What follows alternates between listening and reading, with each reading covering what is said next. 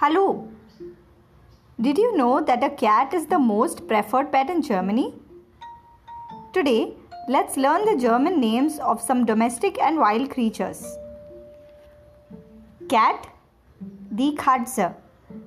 Dog, der Hund. Cow, die Kuh. Horse, das Pferd. Pig, das Schwein. Mouse, the Maus. Bunny, der Hase. Cock, der Hahn. Lion, der Löwe. Fish, der Fisch. Bird, der Vogel. Monkey, der Affe. Sheep, das Schaf. Donkey, der Esel. Crocodile, das Krokodil.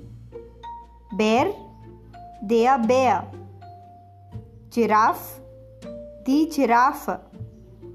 Elephant, they are Elefant, Snake, die Schlange.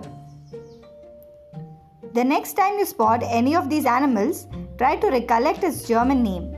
See you soon with another interesting episode. Bye.